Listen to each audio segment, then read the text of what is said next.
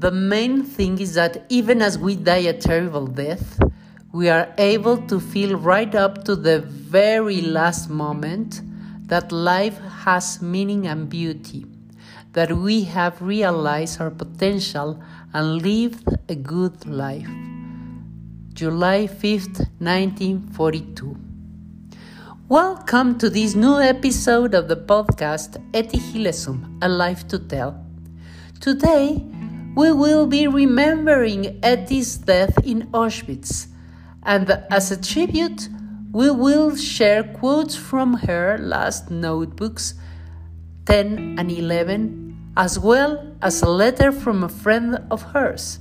Her words speak for themselves, so we invite you to listen with your heart to get into the experience and situation she was living and learn from her that way of living facing adverse circumstances. When Etty writes these notebooks from July to October 1942, the situation for the Jews had become terrible, with more and more restrictions and deportations to labor and extermination camps. In these notebooks, Etty already spent some time in Westerbork and finally stays as an intern without the possibility of returning to Amsterdam. And on September 7, 1943, she leaves on the train to Auschwitz with her family where they will die. We approach her experiences with total respect and knowing that it is sacred ground which we are grateful to her for sharing with us because they help us to have another look at life and our way of living it. This episode is titled with a phrase written by her How I die will show me who I really am. We start on Notebook 10 July 6, 1942, where she wrote, But now I know that once you begin to lower your demands and your expectations, you can let go of everything. It took me just a few days to learn that. Perhaps I shall be able to stay on here for another month. But by that time, any loophole in the regulations will surely have been closed. Every day I shall put my papers in order, and every day I shall say farewell. And the real farewell, when it comes, will only be a small outward confirmation of what has been accomplished within me from day to day. I feel so strange. Am I really sitting here writing things down so calmly? Would anybody understand me if I told them that I feel so strangely happy? Not bursting with it, but just plain happy because I can sense a new gentleness and a new confidence growing stronger inside me from day to day? That all the confusing and threatening and dreadful things that assail me do not drive me out of my mind for even one moment? And the realization that all the good in life, my own included, has not been superseded by everything else but keeps growing stronger in me. For I know now that life and death make a meaningful, meaningful whole. Death is a gentle sleeping away, even when gloom and abominations are its trappings. She continued on July 11, 1942. I am filled with confidence, not that I shall succeed in worldly things, but that even when things go badly for me, I shall still find life good and worth living. And even now, I keep telling my heart that we too will have to carry on. People often get worked up when I say it doesn't really matter whether I go or somebody else does. The main thing is that so many thousands have to go. It is not as if I want to fall in the arms of destruction with a resi- resigned smile. Far from it. I am only bowing to the inevitable. And even as I do so, I am sustained by the certain knowledge that ultimately they cannot rob us of anything that matters. I certainly do not want to go out of some sort of masochism, to be torn away from what has been the basis of my existence these last few days. But I don't think I would feel happy if I were exempted from what so many others have to suffer. They keep telling me that someone like me has a duty to go into hiding because I have so many things to do in life, so much to give. But I know that whatever I may have to give to others, I can give it no matter where I am here in the circle of my friends or over there in a concentration camp. And it is sheer arrogance to think oneself too good to share the fate of the masses. And if God Himself should feel that I still have a great deal to do, well, then I shall do it after I have suffered what all the others have to suffer. And whether or not I am a valuable human being will become clear only from my behavior in more arduous circumstances. And if I should not survive, how I die will show me who I really am. It's no longer a question of not getting oneself into a certain situation, come what may but of how, in whatever situation, one conducts oneself and goes on living. Those things which it is just that I do, I shall do. Of course, that doesn't mean I will turn down a medical exemption if they give me one on account of my inflamed kidneys and bladder. And I have been recommended for some sort of soft job in the Jewish Council. She continued on July 12, 1942. But they forget that no one is in their clutches who is in your arms. With capital Y. I shall have many more conversations with you you are sure to go through lean times with me now and then when my faith weakens a little. But believe me, I shall always labor for you and remain faithful to you, and I shall never drive you from my presence. She was talking to God. And on July 14, she continues. I have a natural tendency to maintain unbounded faith in God, and that makes me feel I shall be able to cope with any situation. Somewhere I am still full of confidence. Not for me personally, not the certainty that things will end well for me, but simply a great sense of surrender. For once you have begun to walk with God, you need only keep on walking with Him, and all the life becomes a one long stroll. Such a marvelous feeling. And once the love of mankind has germinated in you, it will grow without measure. Out there, I shall simply have to carry everything inside me one ought to be able to live without books, without anything. There will always be a small patch of sky above, and there will always be enough space to fold two hands in prayer.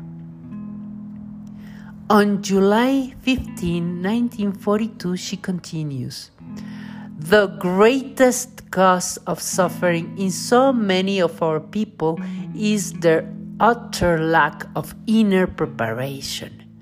No, what I have collected here has helped me to ride over these past 18 months. It has become part of me and will help me brave what other storms life may still have in store for me. She continues on July 21, 1942. I believe I have gradually managed to attain the simplicity for which I have always longed. And there are some letters written about Etty. There is one, the number 78, written by Jopie Vleeschhouwer to Han Wegerif and others, and is, is written in Westerbork on Monday 6 Tuesday 7 September 1943 and it says Mr. Wegerif Hans Maria, Tide, and everyone else I may not know so well. It is not going to be easy for me to tell you this. It all happened so suddenly, so unexpectedly. Odd, isn't it? It seemed unexpected even now. It seemed sudden even now. Although we had all been ready and waiting for such a long time. So when it happened, she too was ready and waiting. And alas, she too has gone. The news from the AG came fairly late on the Monday. Misha's deferment had been cancelled, and he and his family had been put on transport for 7 September. Why? Well, that is the kind of question that cannot be answered. To be begin with, we all hope and believe that it wouldn't come to that. And then we were certain that she, for one, would be reprieved, as it had been agreed only today for that for the former JC workers. 60 in all would be allowed to stay on for the time being. So, while it quickly emerged that little could be done for Misha and the old people, Etty still seemed to have every chance. So we concentrated on packing the bags of just three people. Oh, they took it all quite well. They had known for such a long time that it had to come. And in any case, the parents, all the parents of people with red stamps, without exception, were due to leave next week. And Misha had been resolved all along to live voluntarily with his parents, with his parents for whom he was already ready and willing to forfeit all his privileges. And now it was happening one week earlier, a little abruptly perhaps, but ultimately no more than a change in the tempo. Etty's early departure, though, was completely unexpected. She did not want to travel with her parents and would have preferred to go through these new experiences without the pressure of family ties. For her, it was, so to speak, a body blow, which did in fact strike her down. Within the hour, however, she had recovered and adapted herself to the new situation with admirable speed. We went together to Barrack 62, and had our hands full for hours choosing, packing, tracking down, and sorting all kinds of articles of clothing and food. Etty's father relieved his nerves with humorous remarks, infuriating Misha, who thought he wasn't thinking he, he wasn't taking things seriously enough. Misha could not understand why his deferment, which had seemed so certain, had so suddenly been rendered null and void, and kept trying to send me off to all sorts of more or less important connections. He did not realize that an order from the AG could not be changed over here, and that all such efforts were bound to be futile. He remained composed, however, and went about things sensibly. Having to leave all his music behind was what upset him most. I managed to squeeze some four scores into his rucksack, and the rest, including a parcel with new supplies that had just arrived, now fills a suitcase that will be sent back to Amsterdam at the first possible opportunity.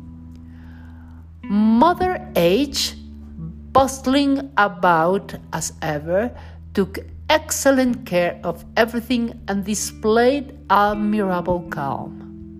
The whole family had often been kept up all night during previous transports by all the noise and excitement such preparations entail in a large barracks.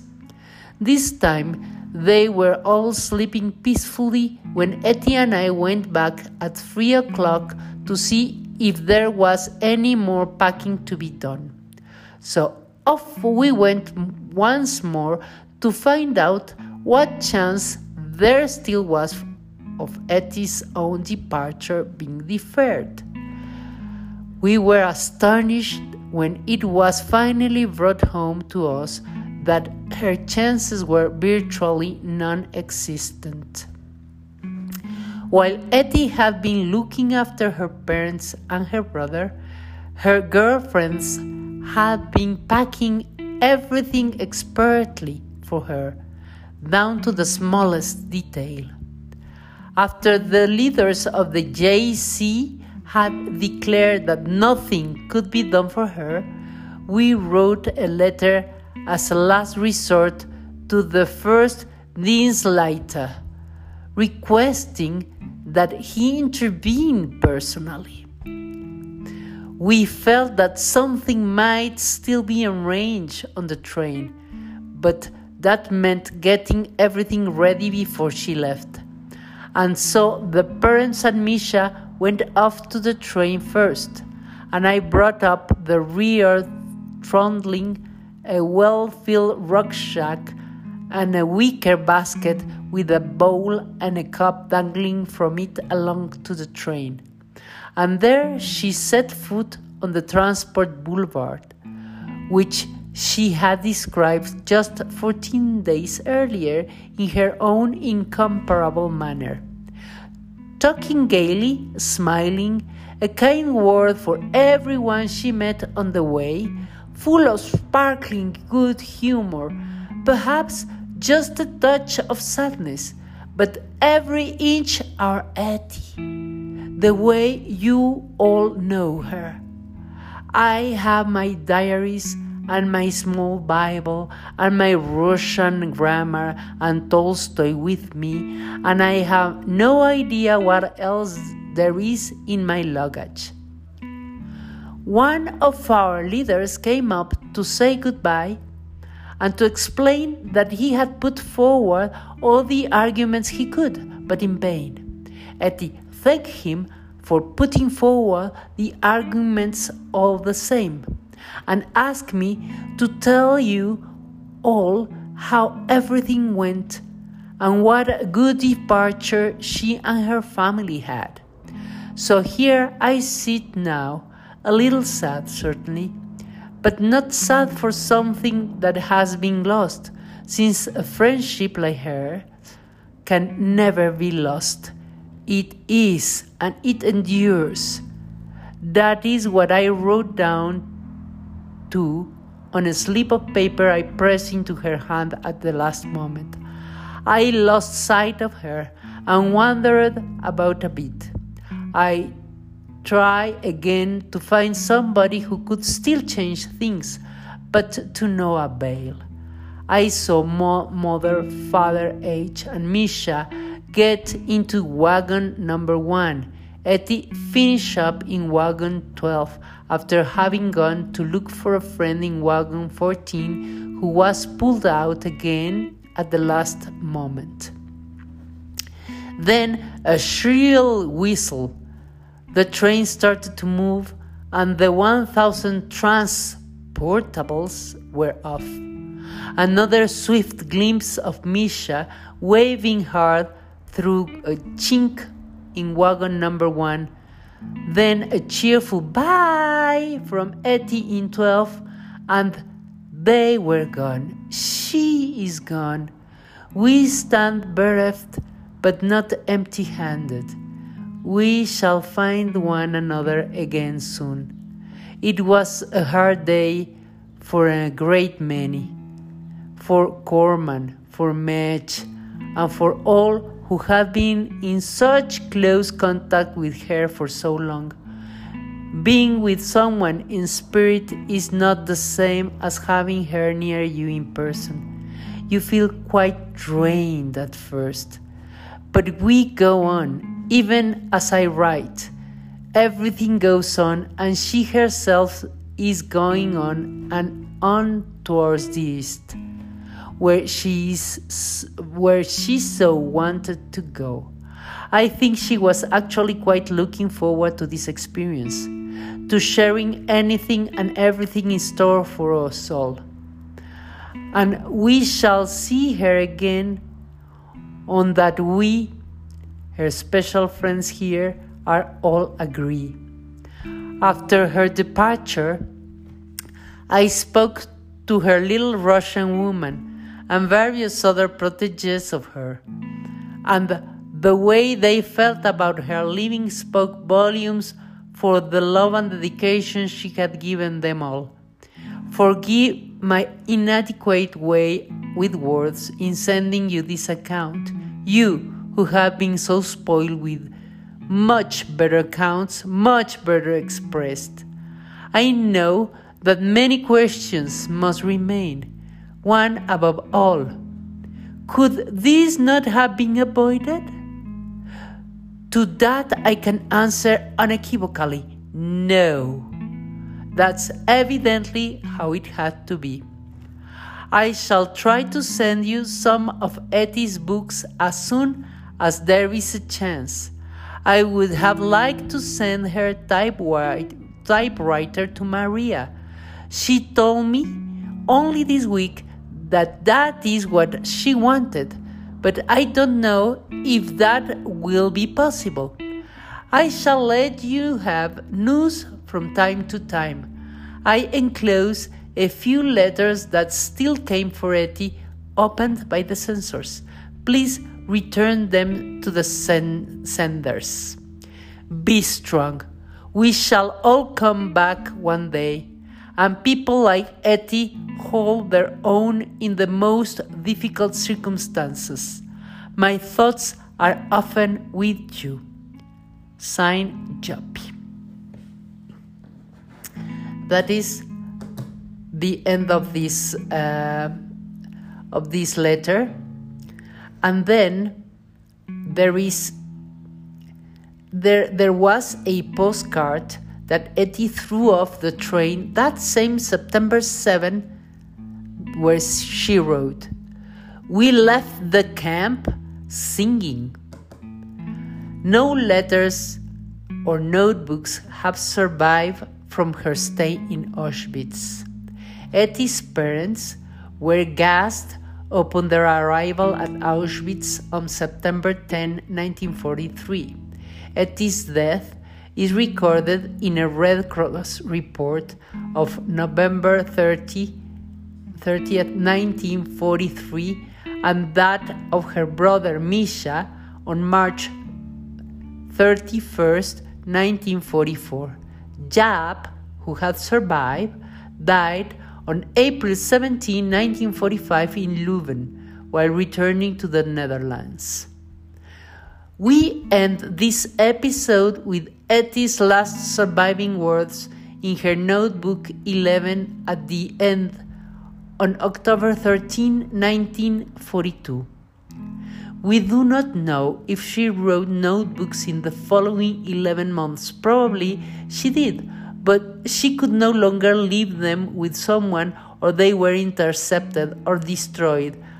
However, when reading the last we have, we realize that she was prepared to leave that difficult mission with meaning and significance inside the concentration camp of Westerbork, and that, of course, her life and her way of dying speak to us of her greatness, her humanity, her inner depth, and her deep and uninterrupted union with the God of life.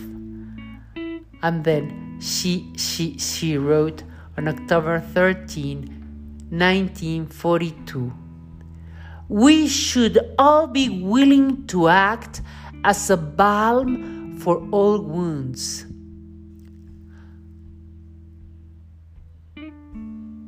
And with that, she, she ended the notebook. Thank you for joining us in this episode in which we remember that Etty Hillesum's life was taken from her in Auschwitz, and despite this, her thought, her feeling, her love for life is still alive and continues to fly free and spreading to many parts of the world and reaching many people who are in the process of encounter and transformation. Etty is still alive, and her life is still balm for all wounds. See you next time.